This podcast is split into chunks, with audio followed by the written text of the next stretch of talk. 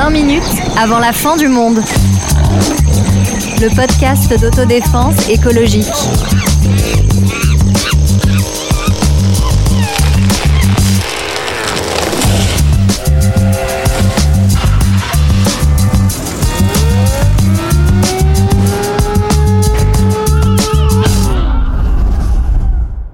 Bonjour, bonjour, euh, bonjour euh, tout le monde. Bienvenue dans ce- cette émission spéciale de 20 minutes avant la fin du monde. C'est notre tout premier euh, live à l'occasion du Pop euh, Agia Matsuri, euh, organisé par les éditions Cana. Donc je suis avec une, ce qu'on peut appeler une belle équipe quand même, euh, avec euh, Younes. Bonjour à tous. Ulysse, Bonjour à tous. Sonia Salut tout le monde. Et Olivier. Oui, salut tout le monde. Alors on le disait, euh, 20 minutes avant la fin du monde est un podcast d'autodéfense écologique, comme on l'appelle, hein, tous les 15 jours sur toutes les, les plateformes de podcast. On aborde une grande question de l'écologie à laquelle on répond euh, à notre manière, avec des petites blagues, euh, des informations. Enfin, on fait ça sérieusement sans se prendre au sérieux. Et aujourd'hui, on va parler plus particulièrement des liens entre écologie et manga. Donc on va euh, pas mal vous parler de manga, de manga qu'on a lu, qu'on a aimé, et puis euh, des questions que ça nous pose. Mais justement, on a l'impression au départ que les liens entre écologie et manga sont peut-être pas naturels. On se dit mais attends, euh, euh, quand on parle de manga, pourquoi on, parlerait euh, d'écologie? Alors Première question que je voulais vous poser pour ce premier live, quel est le manga ou les mangas qui vous ont marqué un petit peu ces derniers temps dans vos lectures? Et puis après, on ira poser la question à des gens qui se trouvent à Toulouse. Sonia. Alors moi, pour tout vous dire, je suis pas au départ une grande lectrice de manga, puisque euh, j'étais quand j'étais enfant plutôt dans la team euh, euh, euh, pas Club Dorothée, donc euh, je, regardais pas de manga. Donc j'ai quand même beaucoup lu de manga pour euh, pour cette émission, et il y en a un qui m'a particulièrement marqué, qui s'appelle, alors son nom est ultra compliqué, j'ai essayé de le répéter 50 fois avant de venir à l'émission, c'est Dead Dead Demon DDDD Destruction, et franchement j'ai trouvé très très, cool. dit, ouais. Euh, donc c'est une métaphore de Fukushima, on en reparlera plus tard dans l'épisode, avec une, une, euh, un vaisseau extraterrestre qui vient surmonter Tokyo. Et vraiment, je l'ai trouvé très très intéressant, notamment grâce au mélange des genres qu'il y a dans ce truc, dans ce texte. Je trouve ça super. Ouais, euh, manga que j'ai que j'ai adoré également. Et toi, Ulysse Alors moi dernièrement je suis tombé sur La Voix du Tablier qu'on voit juste ici euh, Ouais. derrière et qui est un manga excellent et très très drôle qui parle pas beaucoup d'écologie par contre mais il y en a plein d'autres et on, on va revenir dessus. Ouais, carrément. Et toi, Younes Euh, bah, honte à moi, je commence One Piece. Ouais. J'étais passé à côté du train. Bon, t'as un long chemin qui t'attend. J'ai un alors, très ouais. long chemin. Et en fait, euh, l'actualité, avec le le- l'anniversaire, le, centième, etc., Ouais. euh, m'a poussé à, comment, à commencer à le lire. Alors j'avais effectivement suivi la série animée, mais euh, comme plus intéressant de le lire. Bon, bah bonne, bonne route à toi. J'espère qu'il y a un petit budget parce que Ouais. je disais dans Le Monde qui a consacré un article à ce, à ce manga qu'il fallait 600 euros pour acheter tous les volumes et surtout de la place puisqu'il faut 2 mètres de linéaire pour tous les avoir chez dans toi. la, dans la ouais, J'ai prévu de les emprunter à la médiathèque. Voilà, Ah. c'est pas mal. Effectivement, le réseau des bibliothèques est, est aussi là pour ça. Et, et toi, Olivier Moi, je suis très content d'être là parce que j'y connais rien en écologie, rien en, en manga. Donc, Ouais, eh ben, super. voilà, avoir invité. Euh, non, moi, j'aime beaucoup Akira. Ouais. Euh, ça a ber- vraiment bercé euh, mon adolescence. Moi, je suis plutôt comics à la base. Mhm. Et euh, je suis venu ensuite par euh, les mangas. Donc, tout ce qui est euh, shonen, euh, je connais moins. C'est vraiment les animes qui m'ont ensuite, qui m'ont ensuite fait découvrir les mangas. Et sinon, plus pas, pas écolo, mais quand même Ouais. plus contemplatif. On va Ouais. dire, il y a, bah, il y a Quartier lointain quand même que, que j'ai beaucoup Mhm. aimé, ou Le Sommet des dieux. Voilà. Ouais, et on, et on parlera peut-être au cours de l'émission aussi des liens entre écologie, alors non pas écologie, pardon, entre comics et manga, enfin pour voir un petit peu les, les différences qu'il y a entre les deux. On, on s'arrêtera peut-être un peu là-dessus sur, ce, sur ces deux manières de raconter des histoires par le, par le dessin. On a au cours de cet épisode euh, des magnétos aussi qui nous viennent euh, alors du Toulouse Game Show qui était un, un gros festival euh, à Toulouse. On a deux magnétos et on va peut-être vous passer un premier magnéto du côté de Toulouse parce qu'on a posé cette question à des visiteuses et visiteurs euh, de ce salon pour leur demander quel était euh, euh, leur manga leur manga préféré et je trouve que c'est sympa d'aller du côté de Toulouse pour voir bah, ce qu'elles en disent ce qu'ils en disent et puis on reviendra ensuite en plateau donc on va attendre un petit peu pour le pour le magnéto, euh, me dit-on dans l'oreillette. Vous voyez je suis rattrapé par le voilà. Euh, Alors, voilà. Toulouse. Toulouse, euh, les chocolatines. et- et Euh, donc, voilà. Et donc on va aller, on va aller direction, on va aller direction Toulouse parce que voilà, j'y tiens. Allez, on part pour Toulouse. Euh, c'est une téléportation, c'est hyper écologique hein, la téléportation. Elon Musk est pas encore, est pas encore dessus d'ailleurs, mais euh, voilà, je veux pas lui donner de mauvaises idées parce que ça pourrait venir. Alors donc si on va direction direction Toulouse pour ce pour ce premier pour ce premier magnéto, quel est le manga qui vous a le plus marqué? J'ai presque toute la collection de Fairy Tail, il m'en manque quelques-uns et j'aurai la collection entière. Là, je suis sur, euh, en plus, euh, My Hero Academia. J'ai les 30 tomes. Je vais acheter bientôt le 31e, c'est trop bien. Ben, mon, mon tout premier manga, c'était euh, Fairy Tail. Parce que ça m'a vraiment flashé par rapport aux histoires des personnages, leur liaison d'amitié. euh, ça m'a ça m'a fondu le cœur. J'ai bien aimé. C'est quoi la BD ou le manga qui vous a le plus marqué Et expliquez-nous pourquoi. C'est One Punch Man. Je, c'est- je sais pas pourquoi, mais c'était un manga qui m'a vraiment accroché. Ça n'a pas vraiment de rapport avec euh, l'écologie, mais ça m'a vraiment marqué. Je sais pas. En fait, il brisait des codes à l'époque. À l'époque où il est sorti, il brisait des codes et euh, c'était vraiment, c'était trop drôle. Mais c'était hyper bien construit et j'ai tout de suite accroché au personnage, au design, au dessin, au doublage euh, bah, en original pour le coup. Et voilà. Euh, qui m'a le plus marqué, je dirais Black Butler, parce que enfin, c'est ce qui m'a passionné pour l'histoire au départ. Eh bien, le manga, le, le manga qui m'a le plus marqué, c'est c'est une série qui a commencé maintenant, il y a maintenant environ 24 ans, qui est tout simplement One Piece. Euh, et je vais vous dire pourquoi. Tout simplement parce que quand le manga a commencé à sortir euh, en France, à l'époque, j'étais dans une, phase de ma vie où je ne savais pas quoi faire. Je venais, d'avoir le bac et je zonais en fac, clairement.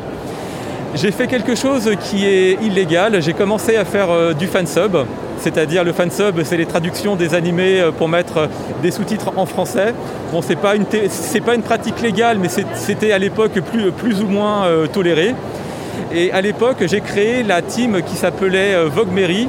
On a été avec des amis euh, la première team de fansub à, à- sortir One Piece en France à l'époque. C'était en 2001, si je ne dis pas de bêtises. Et à travers euh, cette équipe de fansub, j'ai connu, connu par ce fansub et par One Piece indirectement les meilleurs amis que j'ai encore actuellement à, ce, jour. Donc à travers une expérience pour euh, faire connaître une œuvre et surtout pour euh, aller à l'époque où c'était euh, l'époque des, des IRC, où il y avait Naruto, il y avait d'au- d'autres choses, j'ai pu me développer sur un niveau social qui n'égalera jamais ce que je peux vivre maintenant où j'approche la quarantaine. Et, One Piece restera déjà une œuvre ultra complète, parce que nous avons un mangaka qui se rappelle de détails qu'il a créé il y a près de 20 ans sur ce qu'il fait encore maintenant, et une expérience humaine parce que j'ai vécu par rapport au travail que j'ai apporté sur One Piece. Alors l'animé qui m'a plus marqué ce serait euh, Steins Gate, euh, c'est très connu aussi, et ça- surtout parce que ça parlerait du temps, donc du voyage dans le temps, et c'est vraiment quelque chose qui me passionne. Et euh, il touche vraiment à, des théories euh, spatio-temporelles du coup réelles, et c'est très bien expliqué, et tu te mets vraiment dans l'histoire, les sentiments tu les ressens, c'est très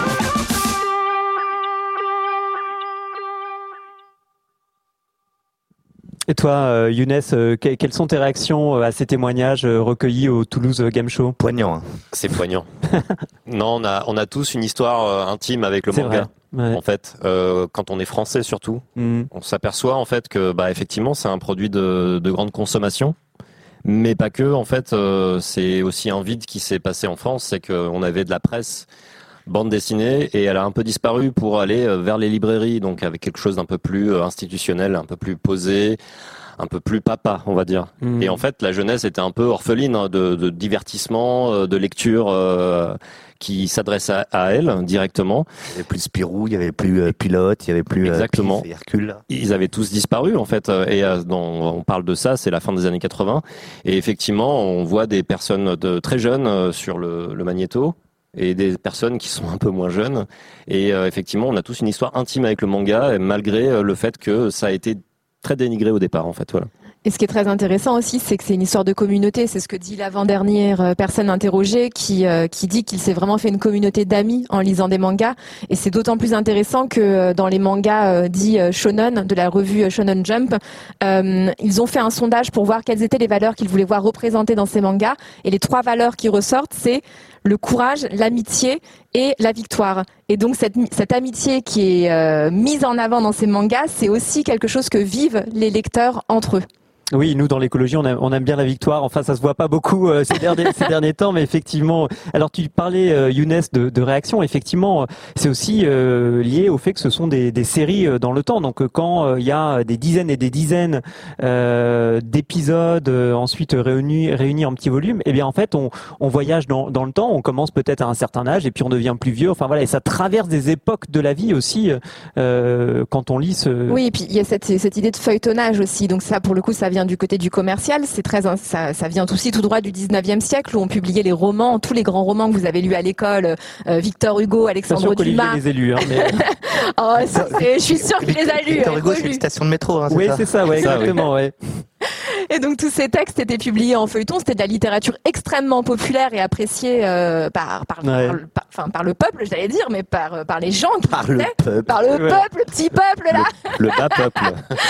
Mais comme aujourd'hui, les mangas sont la littérature populaire d'aujourd'hui, publiée en feuilleton Ah, et puis en. Et puis aussi que c'est pas cher. Enfin, c'est quoi? C'est 3, 7 euros, 8 euros. Enfin, euh, Effectivement, il y a une c'est- notion. C'est quelque chose qui, Mm. qui, qui- qui est très accessible Ouais. pour une partie de la jeunesse euh, qui peuvent euh, se le payer. Euh, et c'est pas cher, ça se lit vite. Euh, c'est c'est c'est euh, c'est très ancré euh, dans quelque chose qui parle tout de suite euh, à la à la cible parce qu'il y a une cible aussi. Il y a différents types de mangas. Oui, Bon, c'est voilà, ça, parce que c'est découpé par euh, genre et par âge. Il y a une notion économique effectivement qui est très importante. C'est vrai que c'est- des trucs qui durent, de- ils font des, genre tu disais 100 épisodes pour, euh, enfin 100 mangas, c'est un truc de dingue. Moi je fais de la BD euh, en France, ça n'existe pas des, des séries qui, qui courent sur des trucs aussi longs, et donc ça accompagne des années quoi, c'est sûr. Et pourtant, c'est c'est une super BD. J'en profite, Ulysse, parce que tu, tu le mentionnes et je vais le mentionner pour toi. C'est la revanche euh, des espèces euh, disparues, euh, qui est une super BD euh, que moi j'ai lu beaucoup aimé. On en a parlé d'ailleurs hein, dans un épisode de, de 20 minutes euh, Ouais, avant la fin fait. du monde. Et effectivement, euh, même si euh, j'ai beaucoup aimé euh, cette euh, cette BD, ce roman graphique, bah il n'y a pas euh, derrière euh, 90 épisodes que tome tu fais, voilà, un tome, l'histoire est bouclée, etc. Malgré tout, publié en feuilletonnage parce que je crois que c'était dans Mediapart. C'est vrai que c'était publié sur oui. Mediapart avant et c'était euh, tous les jours un, un épisode, c'est vrai. Alors il y a une explication très logique à ça, hein, on va peut-être pas l'apprendre aux gens qui nous regardent, c'est euh, que les mangas fonctionnent sous forme de studio. Mm. Donc voilà, donc on est sur des équipes entières qui travaillent en fait sur des titres, ce qui n'est pas le cas forcément de l'auteur euh, francophone euh, qui travaille lui souvent seul. Ouais, tout seul, voilà, tu l'as bien Oui, dit. il y a le côté plus artisanal, quoi, plus artisan. Exactement. Chez, chez, en France, en tout cas, en Europe aussi, qui n'existe moins euh, dans les mangas. Ouais, c'est une Bah, faut industrie. hein, vendre. c'est- Pardon. Ouais, c'est ça. C'est une industrie, il faut vendre euh, Avant le tout, manga ouais, pour que ça sûr. marche, sinon ça s'arrête. Ça en fait pas des histoires moins fortes. Et puis on, on en parlait en réfléchissant euh, aussi à, cette, euh, à cet épisode, à ce premier live de, de 20 minutes avant la fin du monde. C'est aussi sur le dessin en lui-même. Euh, je me souviens sur euh, Younes, on en discutait sur l'art du pictogramme, euh, c'est-à-dire ce trait euh, efficace. L'efficacité du trait qui vient aussi euh, bah, des idéogrammes, euh, de, de l'écriture, euh, de l'alphabet euh, japonais, le fait d'être efficace sur son trait, le fait d'aller vite, le fait de se faire comprendre avec un dessin simpliste et simplifié au, au mieux, et puis des graphismes aussi qui se sont euh, inspirés euh, avec, euh, on, va- on va- on va- on l'appelle le père du manga moderne, c'est Osamu Tezuka, et qui s'inspire beaucoup de Walt Disney et des studios Disney. Et de Bambi, euh, Et de Bambi. avec ses grands Bien yeux. sûr, les euh, grands, les- les grands yeux euh, et les corps élastiques, euh, bien Voilà. sûr. La capacité de transmettre les émotions à travers le regard et les yeux a été vraiment poussée euh, au maximum euh, par les auteurs de manga. Moi, ce que je trouve passionnant, euh, et ce que j'ai découvert, encore une fois, je prétends pas du tout être spécialiste de manga, c'est ma lecture est très récente et il y a énormément d'exceptions à ce que je vais dire, mais néanmoins, il y a quelque chose que je trouve frappant, c'est qu'on est centré, très centré sur les hommes, les hommes, les êtres humains. Euh, souvent, l'humain, le personnage est au cœur du dessin et il y a assez peu de décors. Et ce que j'ai pu lire euh, ici ou là, c'est que c'était une caractéristique, effectivement, en tout cas d'un type de manga, le- les fameux mangas de la revue euh, Shonen, qui euh, donc pour adolescents, euh, qui euh, effectivement vont se centrer sur l'homme, comme un manga un peu euh, presque de l'anthropocène, si j'ai envie de dire. Mais peut-être qu'il faut expliquer cette expression, Bah, ce mot. Effectivement. Alors, bah, écoute, Sonia, t'as as lancé un mot. Alors nous, euh, dans l'écologie, on a, il y a beaucoup de, de, de mots. Effectivement, t'as lancé le mot anthropocène. Alors, si vous n'avez pas décroché de cette émission, restez euh, encore N'ayez quelques pas secondes, peur. parce que vous allez avoir une définition de ce terme anthropocène. Euh, Vas-y, dis- dis-nous en un, en un mot ce que c'est, Sonia. L'anthropocène, donc ça vient d'un mot grec qui est anthropos, qui veut dire l'homme, l'être humain, et ça vient en fait de l'idée qu'il y a plusieurs ères géologiques. On sort d'une ère géologique qui était l'Holocène. L'Holocène étant l'ère géologique géologique dans laquelle la vie telle qu'on a, on a pu la connaître et toutes les espèces humaines et animales. Alors malheureusement, on a connu la toute fin. Donc, Toi, t'as vu le début, espèces- Younes, hein, de cette ère. Que Younes- est très âgé, donc il a vu, je crois, le début de cette, Ouais. de cette ère. Ouais, Euh, il a bien bons apprécié l'Holocène d'ailleurs. hein, Tu t'es bien pendant l'Holocène. Bref, donc en gros, les êtres humains se sont bien gavés pendant l'Holocène, en ont bien profité, ont bien laissé leurs traces partout. Oui, certains plus que d'autres d'ailleurs. hein. Tout à fait, jusqu'à laisser euh, leurs traces dans les couches géologiques de la Terre, si bien qu'aujourd'hui, euh, si on coupait une tranche de terre, on verrait la trace des humains Faites dans cette tranche maison de terre. hein. Et donc on la verrait à travers quoi, à votre avis? Comment on voit Toi, la Olivier, des qui humains tranche des fois la terre. Peut-être des petits bouts de manga dans la terre. euh, Euh, du, du pâté en croûte. On, a- on aurait peut-être des boîtes de conserve. Des boîtes de conserve. Nos déchets. Je pense à nos déchets. Ouais, nos déchets. Mais du coup, c'est quoi nos déchets principalement? Euh, Nucléaire. Du plastique. Bah du plastique. Oui. Merci du plastique et aussi des autres poulets, hein, parce que voilà, on consomme énormément de poulets. Ouais, et l'anthropocène est une notion qui est, qui est d'ailleurs très très très discutée. euh, euh, alors pas uniquement à cause des, des os de poulet, mais parce que cette idée de l'anthropos qui universalise, comme si tous les hommes étaient de la même manière responsables, alors que ce qu'on répète nous dans nos épisodes euh, de 20 minutes avant la fin du monde, c'est que c'est plutôt un système politique et économique qui euh, produit euh, la, cette consommation euh, de, de, de ressources euh, et ces, inégalités. Et donc voilà que l'anthropocène, bah, en fait, c'est il faut pas faire euh, croire que à propos de l'écologie, c'est une espèce de nous sommes tous responsables et que derrière le nous, il y a plein de choses, euh, il y a plein de choses à déplier. Mais effectivement, on voit alors pour en revenir au manga, au départ, des thèmes qui sont euh, un petit peu euh, éloignés euh, a priori hein, en, première lecture de l'écologie. Euh, à propos bah voilà de ce qu'il peut y avoir euh, comme une, une nature qui serait en quelque sorte euh, matée dans là-dedans. Donc avec du transhumanisme des surhommes de, de la conquête spatiale Beaucoup de, de technologies très pointues au détriment peut-être d'une d'une recherche euh, écologique euh, plus euh, ample, mais qui va arriver après. Mais c'est vrai qu'au début, moi je me souviens des premiers mangas que j'ai lus, il n'y avait pas du tout cette notion-là, quoi. Ça se cassait la gueule, c'était des choses où la violence était euh, pour pour raconter quelque chose, hein, toujours, mais qui était très omniprésente au détriment peut-être d'une euh, d'une verdure, d'un- d'une écologie euh, un petit peu plus importante. C'est vrai, mais quand on creuse un petit peu, par Dragon Ball, où effectivement ils se mettent sur la gueule un peu, un peu tout le temps, en fait, quand on regarde, il y a la moitié des gens sont des animaux. Il est quand même euh, Sangoku, il est pote avec un cochon et un, Mm. et un chat. Il est lui-même à moitié un singe. Il a grandi dans, dans la forêt au départ. Il découvre la civilisation. Donc quand même, au cœur du, du- de souvent des mangas, il y a quand même, je trouve, un, un amour de la nature euh, quelque part, toujours, je trouve. On puise son inspiration dans le manga très souvent, euh, dans, dans les mythes et les légendes, et euh, même si elles sont modernisées, parce qu'il y a aussi euh, une inspiration des années 70, des romans de science-fiction euh, américains, européens, qui influencent aussi les auteurs japonais. Et euh, on en fait une sorte de digestion euh, graphique euh, orientale, extrême orientale, euh, avec euh, l'exemple de Dragon Ball qui est très bien, qui est très juste parce qu'on est sur, euh, on est sur un- le mythe chinois du voyage euh, vers l'Occident De l'homme singe. de l'homme singe et, euh, et on reprend ça à travers Son Goku, donc le roi singe qui va à travers ces différentes épreuves grandir et apprendre et assimiler des- de, la, de la connaissance. Mais malgré tout, il y a, quand même dans, ce, dans ces mangas que j'ai lus, souvent l'homme qui essaye, comme tu le disais Antoine, de mater la nature. Ça m'a frappé euh, notamment dans le sommet des dieux qu'on voit juste derrière nous, euh, où euh, je m'attendais à, un rapport très fort avec la nature, puisque c'est une histoire d'alpiniste. Mais on retrouve, ce qui est d'ailleurs très souvent présent dans toutes les histoires d'alpinistes, l'homme qui va mater la montagne, aller contre la montagne. Mais la montagne n'est pas son allié, c'est celle qu'on va vaincre. Mais c'est aussi celle qui s'impose, qu'on n'arrive jamais à vaincre.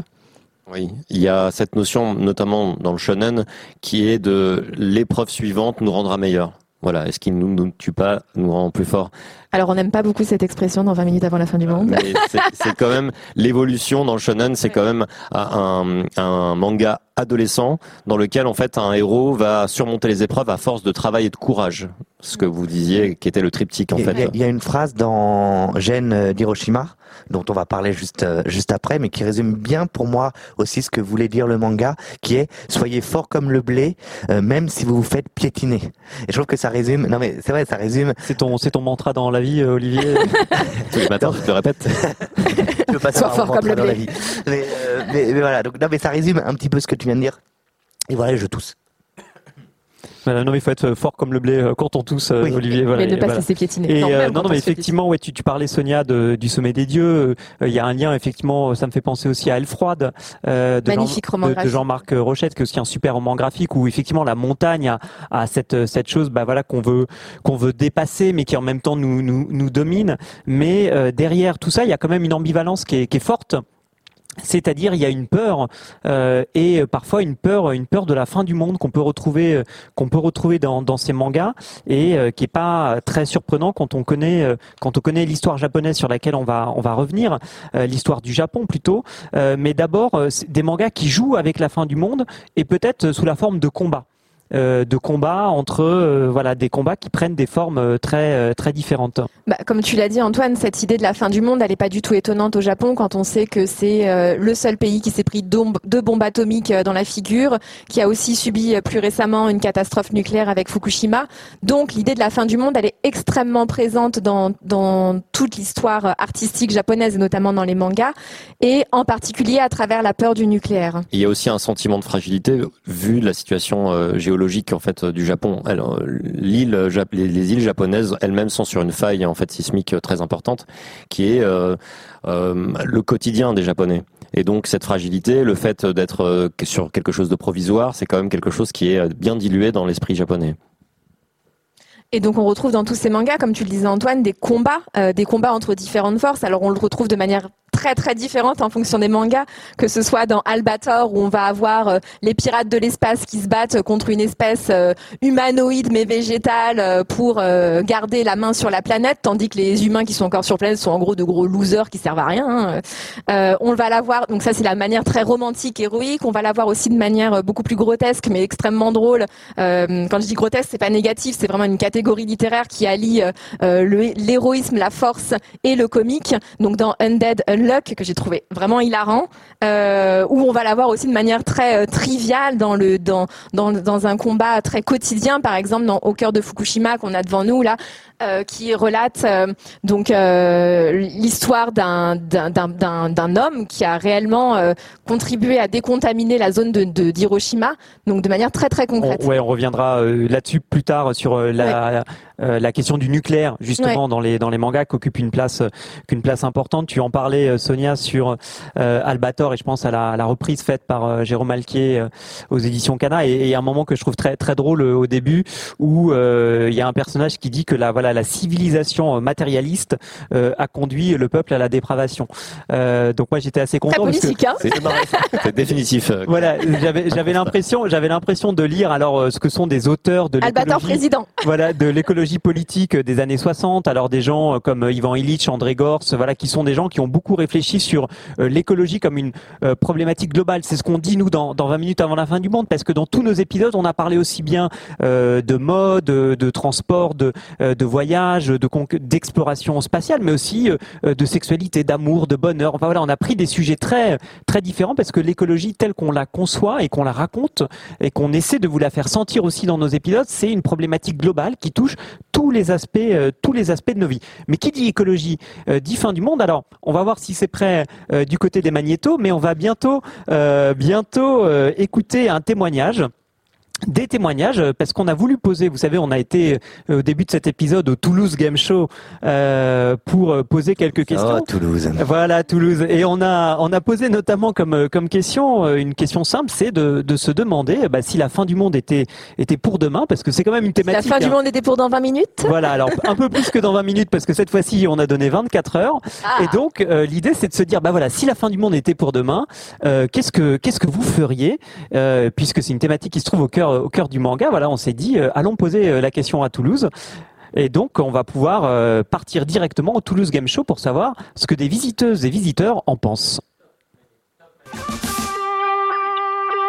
On me pose tous tout le temps cette question et je suis tout le temps bloquée.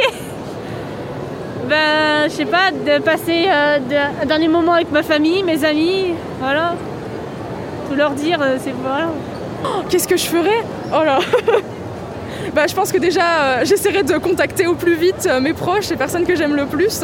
Et euh, bah, j'essaierai de passer les meilleurs moments possibles avec eux avant que du coup bah, tout soit fini. je pense que oui. Et ensuite, euh, Ah, si c'est la fin du monde, on essaie de survivre.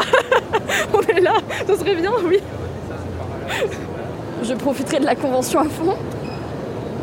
Si la fin du monde était pour demain, qu'est-ce que je ferais? Euh, C'est une bonne question. Euh, je pense que j'essaierais de- d'être avec mes amis, d'essayer de faire une dernière soirée, euh, de- d'essayer de, passer des, moments tous- ensemble, essayer de- d'être euh, avec une bonne ambiance autour de soi, d'essayer d'avoir des sourires.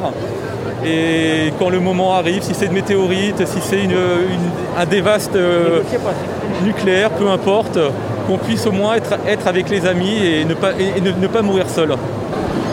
Je profiterai au max, je regarderai beaucoup d'animés. C'est pas dans mon programme, je sais pas, c'est pas prévu.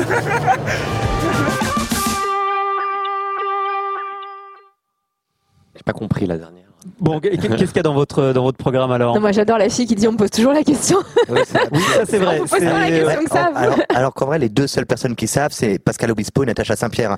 Donc personne ne sait. Hein. Enfin bon. Euh, et toi, et toi, Younes, tu ferais quoi alors? Oula, j'y ai pas réfléchi. euh, je ferais peut-être un parc d'attractions. Voilà. Faut le faire vite. hein. Ouais, parce que si t'as pas minutes, euh, 24 Faut avoir le fast-pass, hein, parce que sinon Ouais. tu te retrouves dans la queue, c'est un petit peu. C'est pas grave, bah, j'aime bien la queue, tout ça, ouais. Bah, toutes les galères du parc d'attractions. Voilà. C'est propos langage que toi. Toi, Ulysse, tu vas avec tes animaux euh, sur ton continent de plastique. euh, Je passe en mode survie avec eux et on essaie de faire quelque chose, quoi. Alors, on va justement parler de- d'un mode, d'un mode survie et de ces peurs de, de fin, de fin du monde, euh, en parlant d'une figure qu'on retrouve euh, beaucoup euh, dans euh, la culture japonaise, également dans les mangas. C'est, c'est la figure du monstre. Euh, Mhm. Cette fois-ci, peut-être, voilà, d'un, d'un monstre euh, en particulier que vous, que vous connaissez sous une forme ou, ou une autre. Bah, bien sûr, donc on va parler d'Emmanuel Macron. Alors, Alors, c'est un autre monstre. Détruire les villes. Alors, non, mais cela, cela dit, euh, c'est une sorte de lézard. Voilà. Euh, et cette fois-ci, c'est peut-être un vrai lézard puisqu'il s'agit de Godzilla. Oui, Euh, alors, c'est pas un manga au départ. C'est pas un manga au départ, Non. mais justement, ça a quand même une importance quand on sait ensuite tout ce qui se passe dans le dans les mangas à propos euh, justement euh, De du destruction, nucléaire, ouais. de destruction et de reconstruction. Parce qu'on est quand même un peu optimiste dans ce podcast. Qu'est-ce qu'on peut dire un petit peu de, de cette figure de Godzilla? Je voulais pas qu'on fasse ce live quand même sans s'arrêter un instant sur ce sur ce gros lézard. C'est un incontournable, effectivement. Bah, c'est de la pop culture, effectivement, et c'est une émission de télévision au départ avec euh, un show TV qui euh, qui explique que euh, au, large du Pacifique, un lézard géant vient détruire la ville, et donc toute euh, l'armée et euh, les, les humains s'organisent pour essayer de contrer Godzilla. Et euh, bon, ça c'est le premier épisode, et au fur et à mesure, Godzilla devient un allié en fait, et il combat d'autres monstres qui surgissent aussi du- au, au- au large du Pacifique. Ce que j'ai trouvé intéressant aussi, c'est qu'en 54, quand le film euh, est- est- sort au cinéma, euh, il y a une version japonaise, mais aussi une version américaine. Et dans la version japonaise, le nucléaire joue un fort rôle dans la construction de ce gros lézard. Et dans la version américaine, évidemment, on va mettre tout ça un peu sous le tapis. Ça va jouer un rôle beaucoup moins important dans l'intrigue. À votre Ouais. avis, pourquoi? Oui, alors moi- moi dans le dans, dans le genre des versions de, de Godzilla, j'avais vu celle de, je crois c'est 97, Oh là là, euh, qui est très fait- très mauvaise. Enfin, bien sûr. O- Olivier euh, connaît bien ça parce que en, en plus d'être avec nous pour aujourd'hui, euh, tu es euh, engagé dans un podcast qui s'appelle Deux heures de perdu, qui parle beaucoup de beaucoup de cinéma et on salue tous nos copines et copains de Deux heures de perdu. On espère qu'ils sont derrière leur écran. hein, D'ailleurs, ils, ils, ont sont, ils intérêt. sont évidemment en train de dormir à cette heure-là. Voilà, on les connaît bien. Mais, euh, mais on l'a fait, deux heures de euh, Ouais. cet Bon, épisode on fait- sur Godzilla. Et je crois que dans cet épisode, dans cet épisode, dans ce film, je crois que c'est la faute des Français, hein, si vraiment tout ça. Oui, alors il y a Jean, il y a Jean Reno qui joue un Français un peu trouble, je crois. Souvenez-vous, il y avait l'anti, euh, l'anti-français, euh, l'anti-France qui était assez puissant aux États-Unis. euh. Ouais, parce que nous- L'époque des French fries qui ont oui, été et puis, interdites. parce que nous, on avait un Exact. champion à l'époque qui s'appelait José Bové euh, et qui faisait peut-être plus peur aux Américains que Godzilla. Mais, euh, mais ça, c'est une autre, ça, c'est une autre histoire. Alors, on revient un peu à ces figures des, des monstres quand même dans les dans les mangas. Euh, Il y a euh, Sonia, tu nous, tu nous en parlais. Euh, ce qu'on peut appeler alors euh, ces monstres de l'anthropocène en quelque sorte. C'est ça. Bon, alors l'expression est de moi. hein, je, je, T'en assumes Mais- toute la mais Voilà, j'en responsabilité. assume toute la responsabilité. Désolée si ça manque entièrement de rigueur, mais ce que je trouvais intéressant dans ces monstres mis en scène dans, dans ces mangas, c'est la, la trace, c'est qu'ils sont fabriqués par l'homme. Et comme on l'a expliqué tout à l'heure, l'anthropocène, c'est euh, ce qui va laisser la trace de l'homme dans les couches géologiques de l'histoire. Et là, ces monstres, bah alors Godzilla, typiquement, il est euh, un- plus ou moins nourri euh, d'émanations, d'irradiation, euh, de nucléaire, etc. Euh, on le retrouve aussi dans dans d'autres bandes des, euh, mangas pardon. Donc on a cité par exemple Undead Unlock Unlock. Donc le personnage de Undead celui qui ne meurt jamais a une espèce de carte mémoire euh, enfoncée dans le crâne parce qu'il vit depuis tellement longtemps qu'il ne serait pas capable de de, de gérer lui-même ses souvenirs sans cette carte mémoire. Il a un physique qui fait aussi extrêmement penser au monstre de Frankenstein. Enfin on dirait vraiment l'avatar de Frankenstein du manga. Voilà enfin il y a, il y a tous ces personnages j'imagine que vous Ou en avez d'autres en tête. ou même Akira, où, où tous ces enfants touchés par les radiations deviennent des, espèces d'êtres euh, avec des super pouvoirs euh, qui euh, qui font la loi. Il y en a un qui du coup qui est l'ami du, du héros qui devient complètement complètement hors contrôle.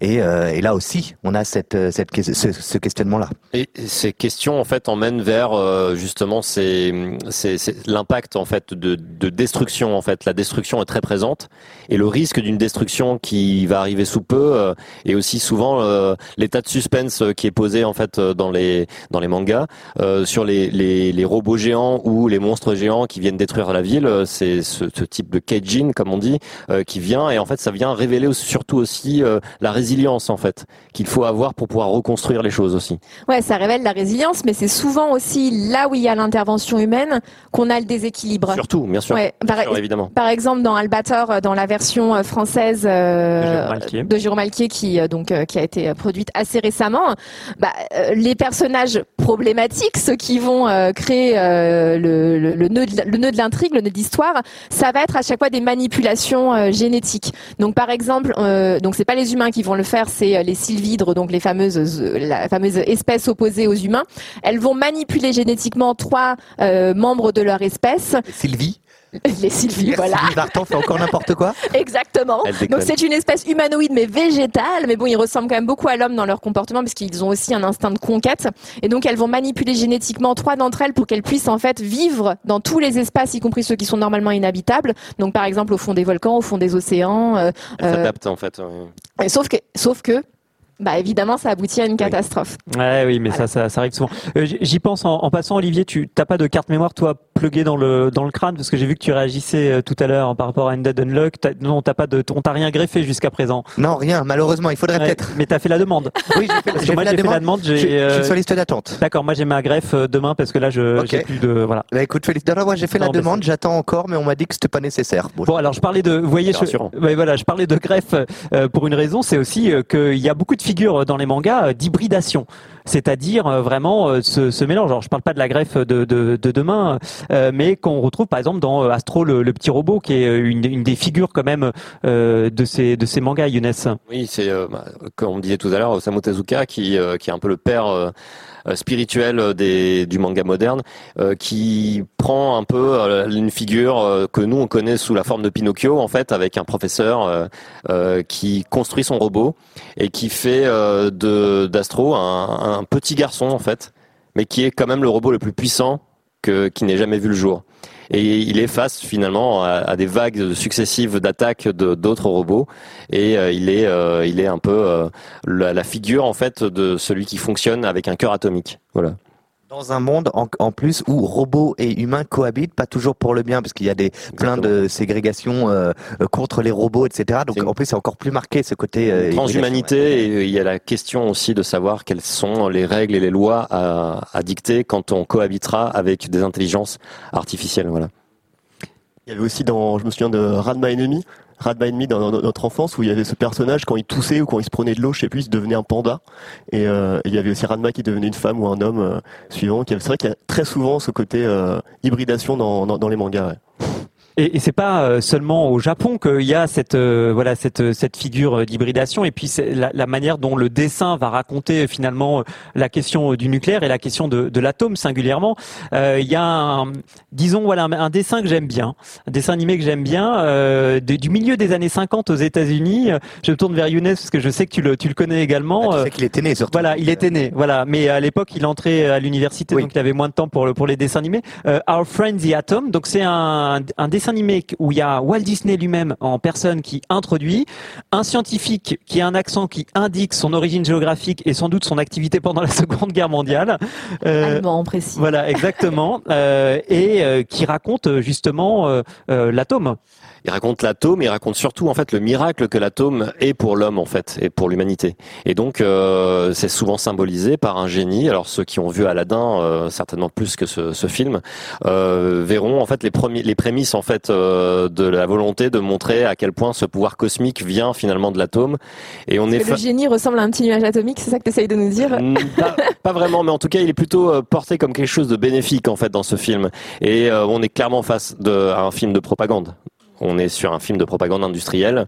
Mais c'est intéressant que dans les dessins animés, même euh, a priori euh, où ça parle pas du tout d'atomes et de nucléaire, effectivement cette forme du génie euh, qui sort. Alors la forme ça- dessin animé, cette fois-ci, elle, est- elle est utilisée effectivement pas pour du divertissement, mais plus pour une forme de médiation et de, de mise de mise au quotidien en fait dans les bénéfices que l'atome va apporter à, à l'humanité et à quel point on pourra aller beaucoup plus loin et complètement dépasser les frontières qu'on n'osait même pas imaginer. Ouais, c'est d'ailleurs dans la continuité euh, directe de ce qu'on avait ce qu'on pouvait avoir comme euh, propagande, comme image positive autour de l'électricité en Europe euh, au début du XXe siècle, avec la, ce qu'on parle, on appelle la fée électricité.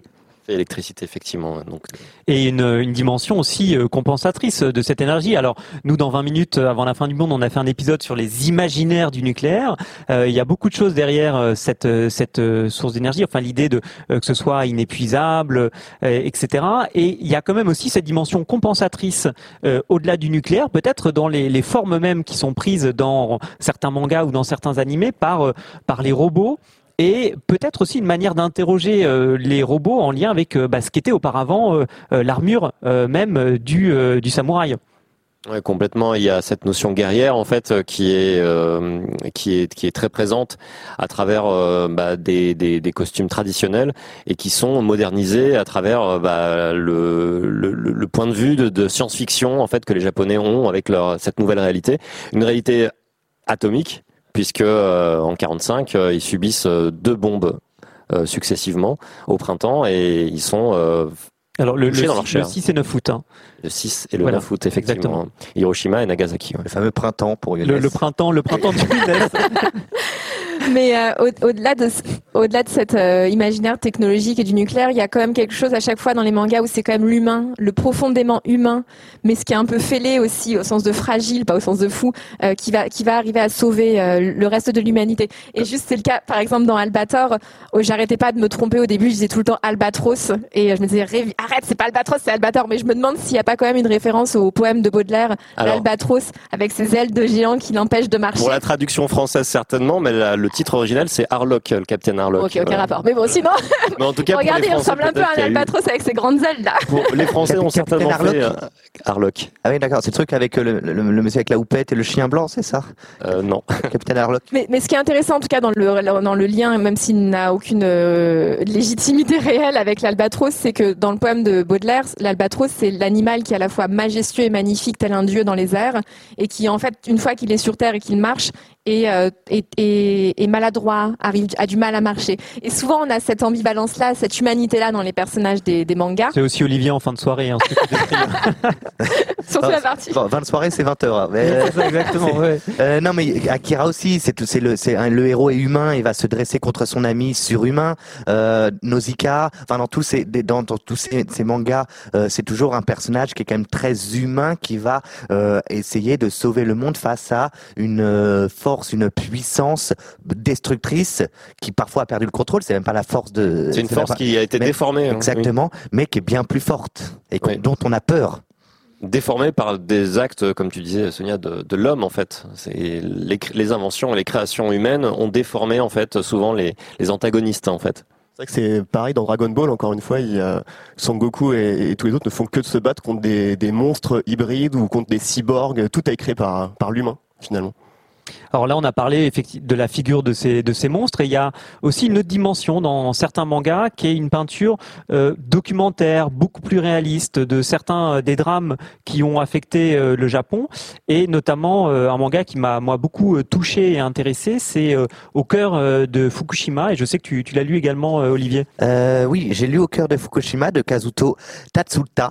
Et euh, alors c'est génial, c'est génial. C'est euh, c'est c'est une lecture qui est beaucoup plus longue parce que tout y est expliqué. Alors peut-être que je peux le montrer parce que je sais pas si on l'a bien vu. C'est euh, ça. Voilà.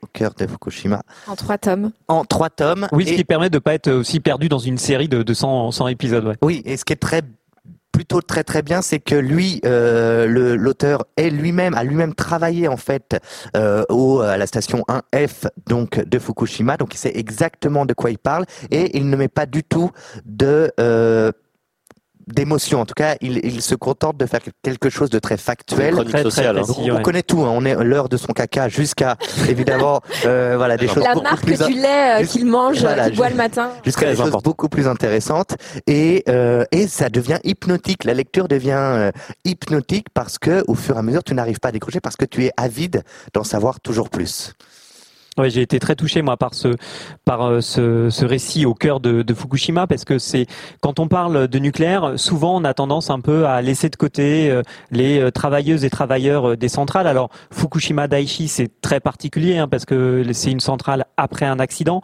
mais même aujourd'hui dans les centrales qu'il y a en France et qui sont pas maintenues par le merveille d'une technologie qui serait complètement abstraite des travailleuses et travailleurs.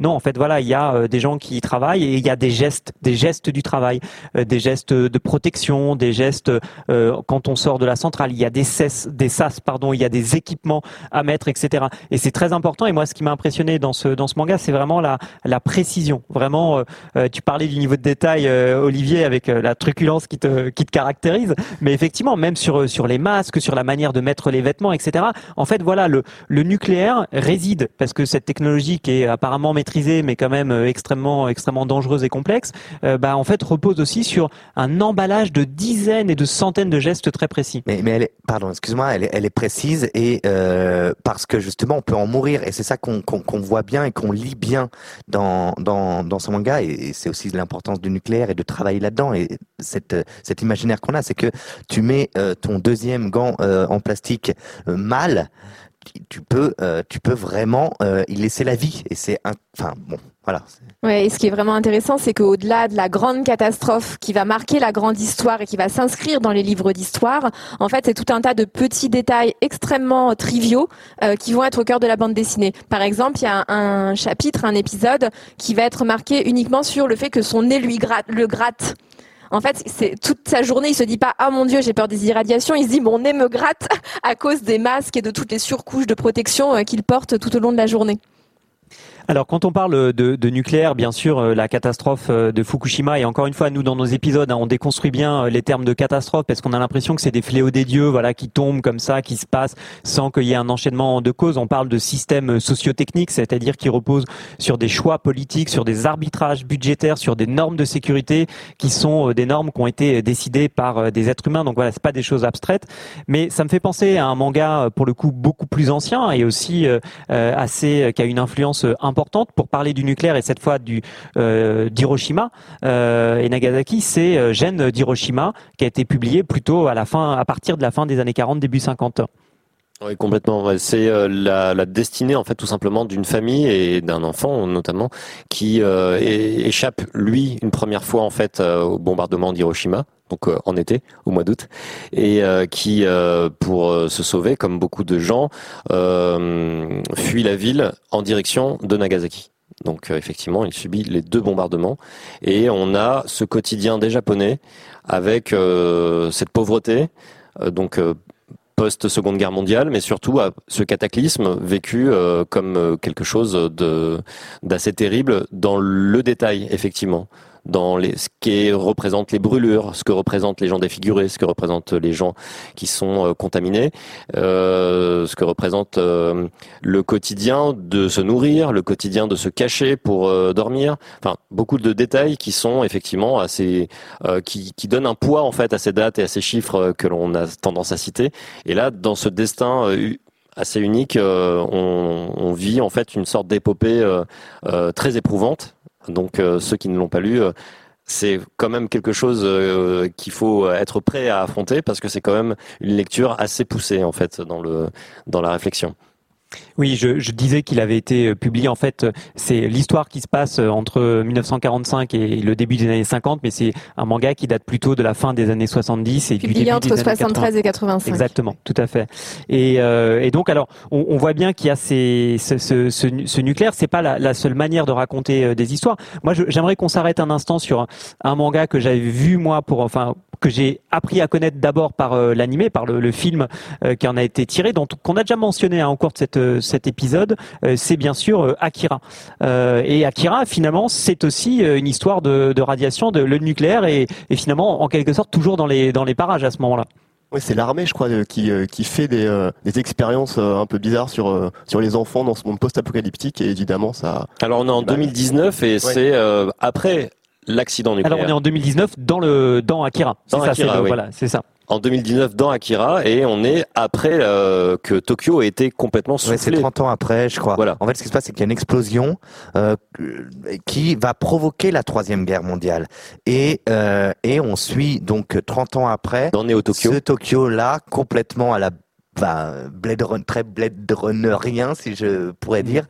Euh, et euh, et on, on, on suit ces, ces, ces quelques enfants parce qu'ils ont 15 ans 16 ans ils font de la moto et euh, et l'un d'eux va euh, percuter, va être en, en, en contact. avec un des enfants ça, dont ouais. tu parlais, Ulysse, Qui est a une expérience. voilà, qui était une expérience. Et du coup, cette, euh, ce, ce motard va devenir lui-même, euh, elle va être dotée de, euh, de, de, euh, de super pouvoirs. Une altération physique Et la- psychique. Exactement, et psychologique. ouais. évidemment, ce qui se passe dans ce cas-là, l'armée va essayer de le récupérer, et euh, ceux qui vont essayer de s'interposer, je le disais tout à l'heure, c'est son pote, euh, Ses camarades, en fait, de jeu, Canada, de là, départ, et ouais. qui avec sa belle, très très belle moto rouge, et qui va essayer de euh, de de euh, sauver euh, finalement ce qui peut encore être sauvé dans ce Tokyo-là. Donc l'humanité en fait qui réside encore dans le cœur de Tetsuo peut-être et on verra à la fin pour ceux qui ne l'ont pas vu ou pas lu encore bah, ce qui est ce qui sera le choix en fait de Tetsuo à la fin.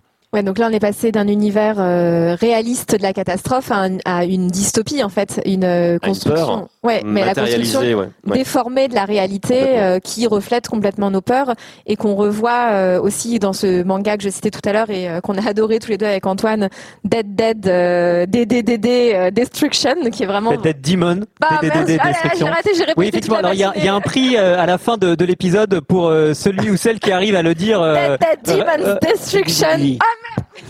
Ah Voilà, donc Et euh, voilà, ouais, et les tout cas, le- insultes, et les gros mots. Voilà, c'est pas parce que tu perds qu'il faut devenir vulgaire, Sonia. En tout cas, ce manga par euh, Asano, on peut, euh, voilà. Exactement, mon DDDD qui est vraiment super et qui met en scène en fait une métaphore euh, de la catastrophe Super, de Fukushima à Tokyo. Donc Tokyo est envahi par, euh, enfin en tout cas surmonté, attaqué par un grand vaisseau spatial. Peut-on dire vraiment attaquer parce que le vaisseau Si au spécial, début, il est au là. début il y a quand même une attaque, il y a ouais. des morts, il y a une, une guerre, mais qu'on qu'on voit pas en fait dans la dans la dans le manga. C'est ça qui est intéressant.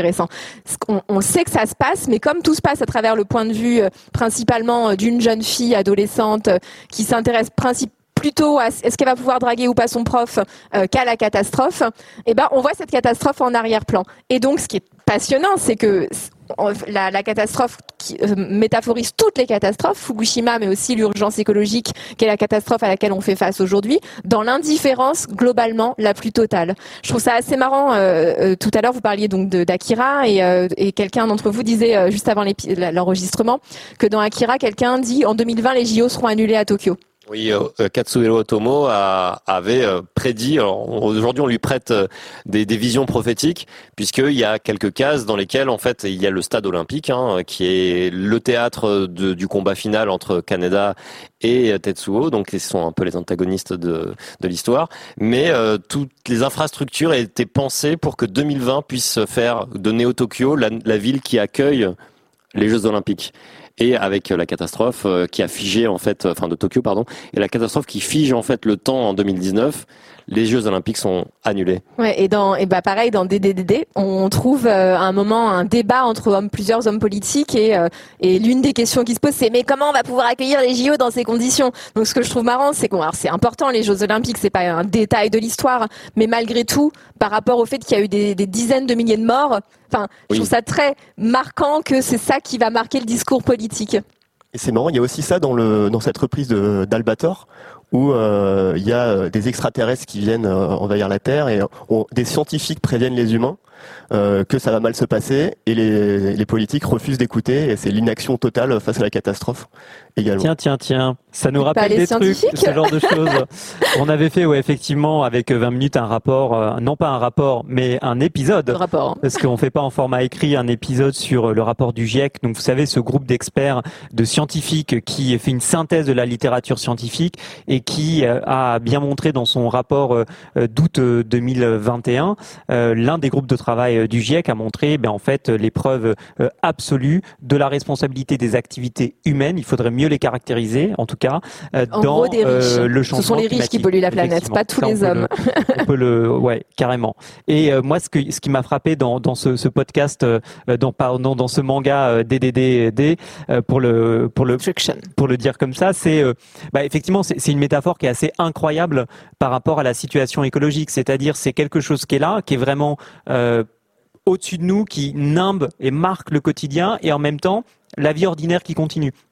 Et parfois, nous qui, euh, et moi dans, dans mon propre travail, parce qu'à côté de ce, ce podcast, je fais, voilà, je fais une thèse en sciences politiques, et donc je lis beaucoup de littérature euh, scientifique. Ça, c'est quand t'es pas plombier, parce que t'es plombier aussi. Voilà, euh, exactement, c'est ça. Et puis je voilà, je branche des trucs et et, euh, et donc voilà un des un des trucs qui me marque, c'est en fait on voilà on lit beaucoup de choses. Parfois c'est des des des des textes qu'on lit bah, qui nous enfin qui suscitent des, émotions, hein, pas seulement des, connaissances. On est on peut être inquiet, euh, perturbé, euh, euh, voire triste, et en même temps bah, la vie ordinaire continue. Il y a une bière à boire avec les copains, un projet de trucs à faire, etc. Et donc voilà, c'est un peu cette cohabitation. Et je trouve que le moment écologique dans lequel on est, il y a aussi quelque chose qui est très troublant parce qu'il y a cette extrême gravité et en même temps cette cohabitation avec ce que sont le, cadre de vie ordinaire, ce qui est une parole, je précise juste là-dessus, de privilégié, euh, c'est-à-dire la mienne est une parole de privilégié parce qu'en fait je n'ai pas à subir au quotidien la destruction euh, de mon mode de vie, euh, des sécheresses qui euh, m'empêchent ou empêchent les gens que j'aime de s'alimenter, des guerres liées à des dérèglements climatiques, etc. J'habite à Paris, on subit des canicules, mais on est pour le moment encore euh, parmi les plus privilégiés des privilégiés. C'est la force des mangas qu'on a cités, c'est que ces catastrophes ont, ont eu lieu et ont touché des quotidiens qui sont des quotidiens qui nous ressemblent, nous les privilégiés. Alors que effectivement, on sait que l'effondrement, en fait, il est au quotidien pour beaucoup de situations géographiques dans le monde où euh, effectivement des villages entiers sont asséchés, où des villages sont pollués, où des villes sont détruites euh, à cause de la, à cause des guerres, et que les mouvements entre guillemets euh, humains et les, les transhumances humaines qui, qui ont lieu sont des destructions euh, que l'on vit aujourd'hui. Donc euh, effectivement, mais c'est la force de ces mangas, c'est de nous les ramener en fait dans un quotidien de consommateurs d'une société de consommation dans laquelle on vit aujourd'hui. Ça me fait penser ce que tu dis à, aussi à cet autre manga euh, qui s'appelle donc Contamination, qui relate euh, une épidémie de peste qui envahit une, une ville euh, du Japon qui se trouve au pied euh, du mont Fuji. Et, euh, et, et c'est exactement ça. Enfin, c'est la ville la plus banale avec sa petite vie habituelle. Euh, ça commence, le manga commence euh, par plusieurs fois une émission de radio qui débute en disant bonjour, bienvenue au pied du mont Fuji, euh, avec l'air est frais, l'eau est pure. Pardon, pardon, a- excuse-moi, mais là j'ai l'impression d'être au Japon là. Ah, ah non, c'est toi en fait. Waouh. Ah, T'as reconnu mon, mon japonais parfait. et, euh, et à chaque fois aussi, il donne le nombre d'habitants dans cette ville, 381 000 habitants, euh, et, euh, et à la fin, et on voit des morts, mais toujours il y a quand même que 381 000 habitants, et quand même à la fin, on est bienvenu au pied du Mont Fuji, dans la ville où l'air est pur et l'eau est euh, non polluée, je sais plus quoi, et euh, sauf qu'on a un nombre d'habitants bien inférieur. Mais en tout cas, ce, qui ce, que, ce que je voulais dire surtout, c'est l'irruption donc de cette épidémie de peste dans ce quotidien euh, le plus euh, banal, dans cette petite ville. Euh, Si tu peux préciser que Contamination est une- un manga créé en 2016-2017, c'est Ouais, ça c'est ça. Oui, avant euh, l'épisode, euh, j'allais dire l'épisode, mais effectivement, de, qui a beaucoup de, En de tout cas, la saison sous-épisodes. 1. La saison 1. Pour l'instant, on est sur une trilogie, voire même plus. hein. Ouais, euh, ouais, Euh, non, on est sur cinq épisodes, il me semble, Mais- cinquième vague. Et, et c'est intéressant, donc on voit des personnages masqués dans cet épisode, dans ce euh, dans ce manga, Euh, donc ce, qui- ce qui ressemble à notre quotidien le plus concret. Ce qui est le quotidien euh, japonais depuis de nombreuses années aussi. Alors ça s'est accentué avec euh, la grippe du poulet euh, il y a plus d'une dizaine d'années.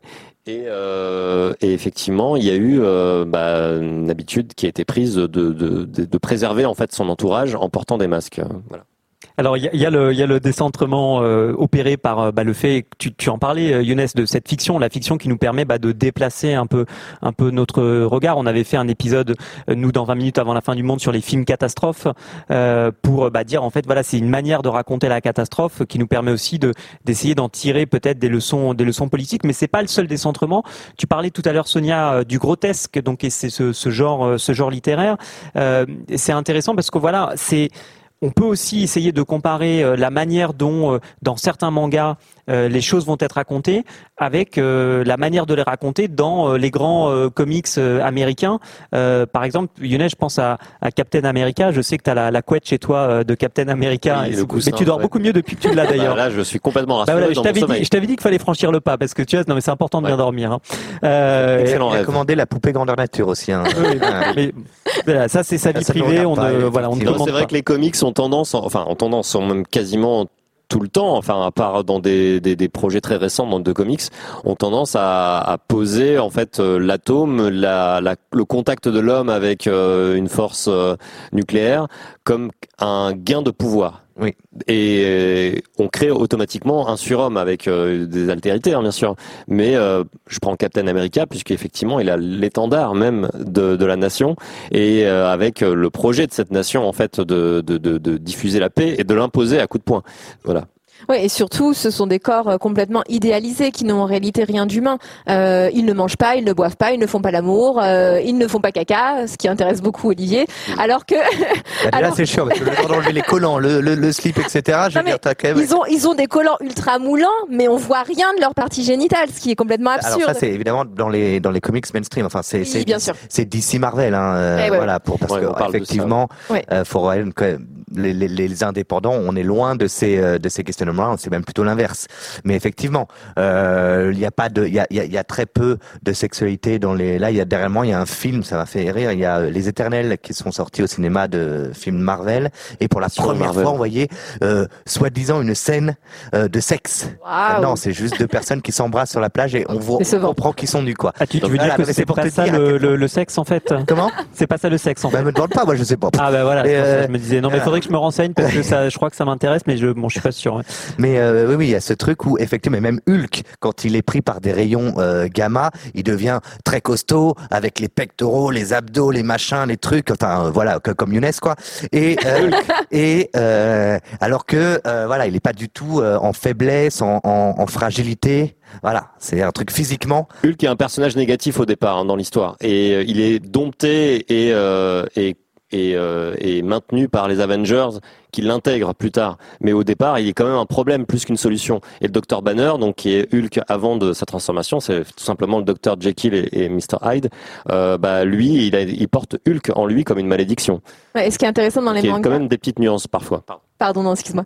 C'est euh, dans, dans les mangas, on voit au contraire le corps euh, le plus euh, bah, trivial qui, qui s'exprime. Donc, par exemple, dans Undead Unluck, donc le, le personnage qui passe sa vie à exploser dans tous les sens finit toujours à poil. Et donc, c'est très drôle. euh, Les, les parties sexuelles sont floutées, mais ce qui est extrêmement drôle parce qu'il y a toujours des positions improbables, les fesses en l'air. euh, bref, Euh, l'autre personnage, Unluck, elle euh, tente de suicider au début. Alors, c'est pas le corps, mais ça montre quand même son imperfection la plus totale. Un personnage de, de bande dessinée ne, ne veut pas mourir, il ne veut pas se suicider, c'est l'aveu de faiblesse le plus total. Et dans cette bande dessinée des DDD, notre petite chouchoute, euh, les personnages euh, euh, féminins passent leur vie à, à courir en bavant. enfin, c'est vraiment euh, très drôle dans la manière dont le Et il y a une scène aussi qui m'a fait rire où donc la, la jeune fille tente de, de séduire son prof. Elle, elle finit par arriver à s'inviter chez lui. Euh, il se dragouille vite fait, mais euh, ça marche pas. Et à la fin, le- on voit le prof euh, un peu maigrichon, euh, tout courbé euh, devant la porte de la maison, qui dit bon, je vais me mater un petit porno maintenant. Oui, on, ramène à la banalité, contrairement aux, Américains qui ont l'héroïsme avec euh, la, la silhouette en contre-jour, les formes grecques de, des, différents héros. Et effectivement, euh, on est vraiment sur des mondes très opposés. Alors, on peut parler euh, de la figure euh, justement du héros dans euh, les mangas. On a évoqué là à propos des comics celle de Hulk et de sa, sa musculature. Je suis très vexé d'ailleurs, Olivier, parlant de musculature, t'as cité Younes mais pas moi. Ah oui. Je- honnêtement, je comprends pas pourquoi. Je voilà. Parce que toi, t'es encore au-delà. Ah oui, d'accord, c'est pour ça. non, c'est pas. Hulk, toi. c'est- Non, parce que quand pas, non, mais généralement quand on parle de muscles, les gens pensent à moi. Euh, Bah, c'est- c'est- Le monsieur là-bas, là. voilà, exactement. que vous voyez pas. Et, euh, et donc alors il y a cette figure du héros, du héros romantique, mais euh, mais pas solitaire. C'est ça qui est intéressant. On le retrouve euh, dans certaines reprises. Il est euh, quand même euh, avec des potes qui viennent euh, qui viennent l'aider et qui viennent lui permettre de Bah, d'intervenir. Toujours très important, euh, même euh, dans Nausicaa, elle se fait aider, dans Akira, bien évidemment, dans, euh, on pourrait citer n'importe quel manga, il faut même, même Astro le robot, je crois. Enfin, il y a toujours euh, un côté où on a besoin d'une personne et d'autres personnes et d'être un groupe pour pouvoir euh, dire haut et fort euh, ce qu'on a envie de dire et surtout pour, bah, là, l'occurrence, pour sauver le monde. Mais, euh, mais voilà, on a besoin d'être à plusieurs. Le, shonen, euh, effectivement, construit cette forme de so- solidarité et donc crée une équipe en général autour du héros. On pense en France souvent aux chevaliers du, les chevaliers du zodiaque, souvent avec euh, ces personnalités très opposées, mais qui créent une équipe et un corps, un corps indestructible. En définitive, même s'ils en prennent plein la tête, en fait, ils finissent toujours par se relever. Et donc, euh, euh, les méchants eux-mêmes, en fait, en sont écœurés de voir en fait que la force de l'amitié et de la solidarité va les emmener euh, à leur objectif, donc vers la victoire, ce qu'on disait tout à l'heure. Mais il y en a quand même un qui est toujours un peu l'élu et le plus fort euh, dans la team, quoi. Mais c'est vrai qu'ils sont ensemble, mais il y a... Il est souvent habillé en rouge, ouais. Il est souvent en rouge d'ailleurs. Il est Il s'en sortirait pas tout seul quand même. Dans Non. Albator, en tout cas dans la version euh, de Jérôme Alquier euh, française, euh, il s'en sortirait clairement pas tout seul. À chaque fois, il y a des adjuvants extérieurs qui vont euh, intervenir euh, pour aider ceux qui sont déjà une bande, hein, euh, la bande de l'Arcadia. Et ce qui est intéressant, bon attention, gros spoiler. N'écoutez pas si euh, vous comptez le lire, mais euh, à la fin, donc ils s'en sortent en s'alliant avec l'ennemi, en s'alliant avec sans, sans en dire plus quand même sur le plus, voilà. moi, j'ai déjà tout dit. Mais en tout cas voilà, l'idée d'alliance, euh, l'idée d'alliance est, est importante. Mais Bien sûr, regarde, si t'avais été tout seul aujourd'hui, Antoine, qu'est-ce Ben, que je sais pas ce que j'aurais fait effectivement. ouais. Et, et J'aurais peut-être chanté des Après, chansons. tu as un numéro de claquette qui est quand même très au point. Oui, mais ça je le je le fais à la fin uniquement. Mais alors pourquoi, pourquoi Antoine c'est si important cette idée d'alliance, cette idée d'amitié quand on parle d'écologie? Oh bah je suis content que tu poses cette question Bah parce que ensemble on est plus fort, voilà tout simplement. Non, tout simple pour dire plus sérieusement que en fait, on ne peut pas regarder l'écologie comme une espèce de série de petits problèmes déconnectés euh, les uns des autres en disant bah là c'est une question d'énergie, là c'est une question de justice, là c'est une question d'éducation ou d'agriculture, etc. Et en fait, il faut faire attention. euh, ce qu'on euh, décrit comme étant bah, en fait l'évolution néolibérale de nos sociétés consiste à fragmenter de plus en plus des problèmes politiques, à les euh, représenter de plus en plus à l'échelle individuelle. Donc vous savez, c'est un peu cette rhétorique qui va vous dire euh, mais euh, Triez vos déchets, triez vos douche, déchets, attention à la peau de banane Olivier, Ulysse où t'as mis ton yaourt à la poubelle et Ulysse est-ce que et pardon et Younes est-ce que tu fais ton compost? Et Sonia euh, tu arrêtes le robinet quand tu te laves les dents. Euh, voilà, donc on fait tous ces petits gestes.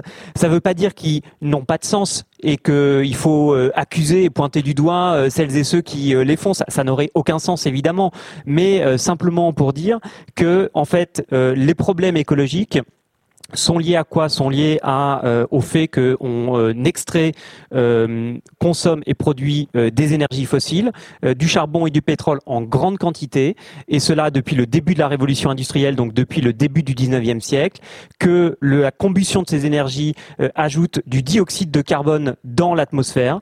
C'est un gaz à effet de serre qui augmente. Tapez sur internet courbe de Charles Killing, K-E-E-L-I-N-G, et vous verrez euh, l'augmentation vraiment euh, de cette euh, courbe depuis les années 50, parce que c'est depuis ce moment-là où elle est mesurée depuis un, observatoire et depuis le travail de, Charles Killing.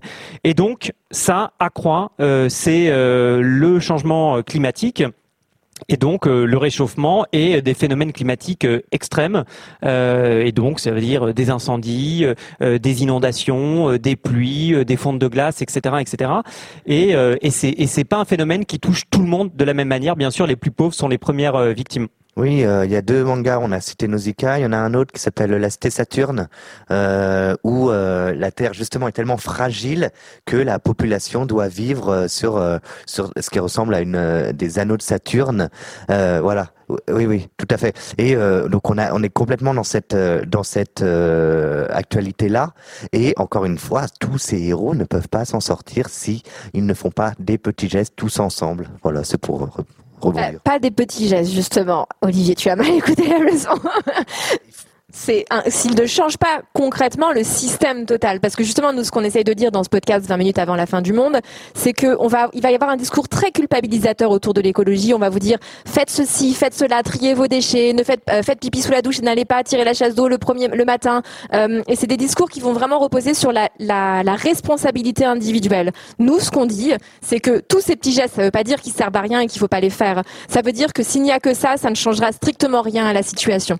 Il faut un changement politique global, un changement structurel de toutes nos structures de Ça, ne peut faire, ça ne peut être qu'ensemble. qu'on et peut ça, et bien sûr, et là, tu as tout à fait raison, c'est ensemble, collectivement, qu'on pourra s'en sortir. Et l'individu tel que euh, on essaye de aujourd'hui nous retrancher individuellement en nous disant la, situ- la solution est dans ton camp individuellement, ça, c'est des mensonges. Et Olivier, je pense que tu, tu peux malgré tout hein, continuer à faire pipi sous la douche, euh, voilà, sans. euh, si- un- euh, oui, oui, bien sûr, c'est ce que je fais, mais moi, je, le problème, c'est que je fais aussi caca sous la douche. donc. Ah oui, C'est un peu plus compliqué. C'est le connard qui va dans l'espace, qui fait en fond Sa grosse bite géante. avec voilà pour euh, parce que voilà parce qu'il veut montrer qui c'est qu'elle est la plus grosse. En plus, médiatiquement, on va encore plus en parler que tous les combats euh, et tout ce que politiquement on pourrait donner euh, euh, dans euh, pour l'écologie, ou en tout cas pour avoir un vrai combat qui ait du sens. Et ça, ça rend encore plus fou. Voilà. Et, et on précise quand même, parce qu'on a tendance à un peu taper, beaucoup taper sur Jeff Bezos, que ce n'est pas le seul. Il y a Elon Musk, Richard Branson, euh, qui, euh, par leur, soit parce qu'ils ont été faire du tourisme spatial, soit, soit par leur délire de conquête spatiale. Enfin, par exemple, par exemple, Elon Musk envoie des tonnes de, euh, de, de, de- de petits vaisseaux. Enfin, Alors des en, vaisseaux. en fait, euh, Elon Musk, on, on en parle parce qu'il a été, pour plein de raisons, il a été élu personnalité de l'année par le magazine Time. Vous voyez sa, sa bobine euh, en couverture. Je suis très déçu que ce soit pas nous euh, avec 20 minutes avant la fin Ah du monde. comprends pas. Euh, en Ils ont hésité longtemps. hein. Ouais, je sais, il paraît, euh, mais c'est parce que j'ai pas les réseaux à la rédac, du coup on n'a pas été retenu. on, on est- on était deuxième hein, sur le podium. Voilà, et donc euh, Elon Musk, lui, envoie depuis mai 2019 donc euh, un réseau de satellites qu'on appelle en orbite basse, c'est-à-dire pas très élevé par rapport à la surface de la Terre, le réseau Starlink, qui vise à fournir une couverture euh, Internet par satellite. Alors avec de très beaux motifs, hein, il s'agit de pouvoir apporter Internet à des endroits qui sont reculés où il ne peut pas y avoir la fibre, etc. Euh, mais euh, les coûts de ce service sont quand même élevés. Hein, c'est euh, une centaine de, dollars euh, l'abonnement euh, par mois et il faut euh, acheter aussi le petit satellite qui va bien avec pour capter justement le signal euh, des satellites. En orbite basse, ça veut dire que le spectre des satellites euh, n'est pas très élevé, donc ça veut dire qu'ils n'arrosent pas beaucoup de zones, donc il en faut beaucoup. Et ce qui s'est passé, c'est que euh, des astronomes et des astronomes amateurs ont euh, identifié en fait sur euh, l'observation du ciel euh, qu'il et elle faisaient et en fait des traînées euh, qui euh, brouillent l'observation. C'est vraiment comme des traits. Hein. Vous trouvez plein de plein de photos euh, en ligne sans trop de problèmes. Et ces Comme traits sont l'impression de quelque chose qui est rayé, quoi. Exactement, tout à fait. Et euh, ce sont les envois euh, de ces satellites. Et donc en fait, euh, Starlink n'est pas euh, le seul. Il y a d'autres projets euh, qui peuvent se lancer euh, avec un nombre considérable de satellites, avec le fait que ça crée euh, de la pollution aussi spatiale en termes de débris, avec des risques de, collusion. Là récemment, euh, l'équipage de l'ISS, donc la station spatiale internationale, dont Thomas Pesquet avait pris euh, le poste de capitaine euh, pour préparer une prochaine mission lunaire pendant quelques mois, a dû être mis à l'abri cet équipage parce qu'il y avait la crainte de débris. voilà, nous on fait les malins en, Europe, mais c'est nous qui avons le plus gros. Le plus gros débris euh, en termes de satellites, c'est un gros morceau de, de 8 tonnes. Mais euh, effectivement, voilà, ce- cette, cette quête de science et de technologie euh, bah, produit de la pollution. Et puis ensuite, c'est un discours qui est très piégeant parce que c'est ce qu'on appelle euh, cette espèce de discours de miracle technologique, comme si euh, désormais demain, ça allait être des, des produits technologiques, alors des avions qui polluent pas, des aspirateurs à carbone, euh, ce genre de choses. On a un épisode de Noël dans une semaine avec 20 minutes avant la fin du monde, le 24 décembre, qui sera diffusé sur le sur le sujet. Oui, oui. euh, que dire de plus? Tu as tout dit. euh, non, mais enfin, c'est tellement, euh, c'est tellement. euh, à la fois, ça donne envie de se battre, mais c'est vrai que quand on fait la liste de toutes ces hérésies là mises les unes après les autres, et au moins euh, dans un manga, il y a à un moment donné une solution, en tout cas, sauf quand c'est vraiment dystopique et, et très très sombre, et euh, qui passe par euh, ce que je disais tout à l'heure, le collectif. Et euh, Dans le manga, ce qui est souvent engagé, c'est cette notion, enfin, sauf euh, effectivement sur au corps de, de Fukushima que je n'ai pas encore lu, mais que j'imagine dicte plus un peu une forme de documentaire quotidien en fait de ça. de, de, de cet homme qui travaille mais où le, au où le de collectif est, est très important Oui, aussi. Oui, t'as raison. D'ailleurs, le personnage dit souvent "Je ne suis pas un héros individuel. Ne croyez pas ça. Je suis venu pour des raisons qui sont propres, notamment le fait de gagner de l'argent, euh, mais aussi pour contribuer au bien de mon pays dans l'ensemble. Mais, mais L'honneur, surtout, comme ouais, tu disais. l'honneur, ouais, l'honneur collectif. Mais, mais jamais il ne se présente comme héros. Toujours, il se présente Bien comme. sûr. euh, Mais alors le- le- la notion héroïque est moins présente même dans le manga. En fait, plus c'est plus la notion d'engager le combat en fait qui est présente. Alors effectivement, le personnage principal devient le héros de l'histoire, mais euh, cette notion de s'engager dans le combat, c'est quand même quelque chose qui est euh, face à quelque chose qui semble imbattable au départ. Quand on parle de société, on parle de politique, on parle effectivement de grandes décisions qui sont liées à des stratégies militaires, qui sont liées à des stratégies commerciales, etc. Quand on est euh, dans un bureau, peut-être euh, quatre personnes à discuter de comment on peut faire changer les choses, on a l'impression que le, le combat est perdu d'avance. Et c'est en ça où il faut croire l'inverse pour pouvoir justement s'engager. Et dans les mangas, souvent, on a des personnages qui sont fragiles, comme tu disais tout à l'heure, avec cette notion de maladresse de l'albatros une fois qu'il est posé au sol sur ce poème de Baudelaire et ben effectivement euh, on a ces figures là dans les mangas qui sont assez présentes mais qui à force de, combat et de, surmonter les épreuves deviennent de, de, des personnages qui peuvent renverser la machine en fait.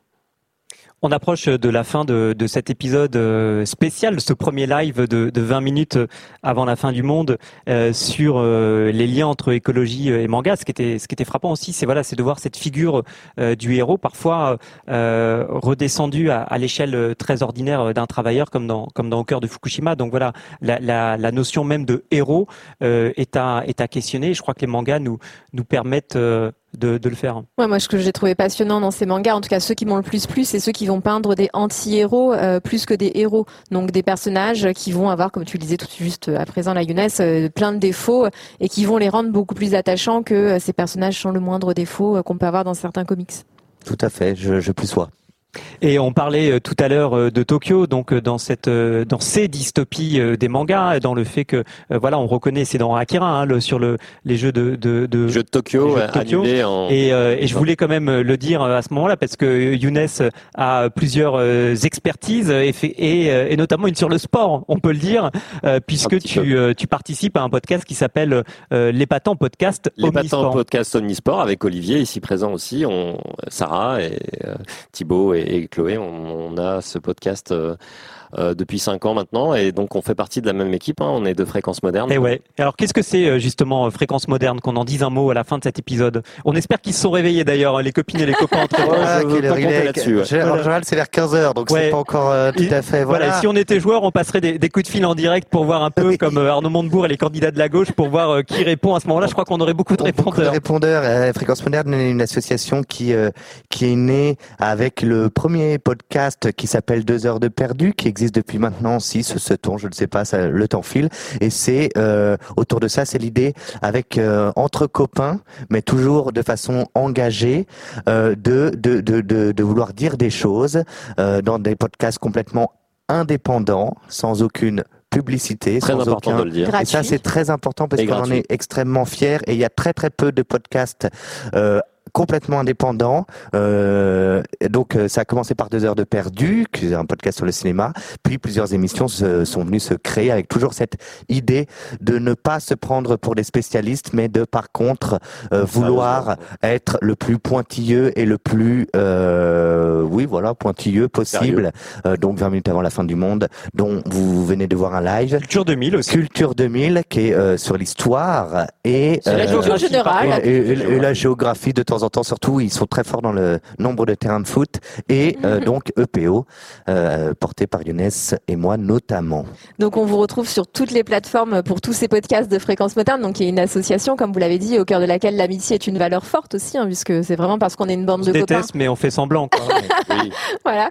Et on peut aussi se retrouver sur les réseaux sociaux, donc euh, fait, ouais. Instagram, euh, même si ça pollue, voilà, on, on- on assume nos. Et ce que je voulais dire d'ailleurs tout à l'heure sur le héros, c'est que il faut pas penser être un être un héros parfait de l'écologie, il faut jamais chercher à être parfait parce qu'on n'y arrivera jamais. Oui. Mais de, se- s'engager malgré tout dans ces combats est important. Donc voilà, nous on n'est pas parfait. Euh, dans, d'ailleurs dans l'équipe on a des pratiques liées à l'écologie qui sont pas du tout les mêmes. Certains sont végétariens, d'autres ne le sont pas. Certains ne prennent plus l'avion, d'autres continuent de le prendre. On veut pas du tout avoir un discours déculp. euh, ah bon, on veut avoir un discours déculpabilisant justement.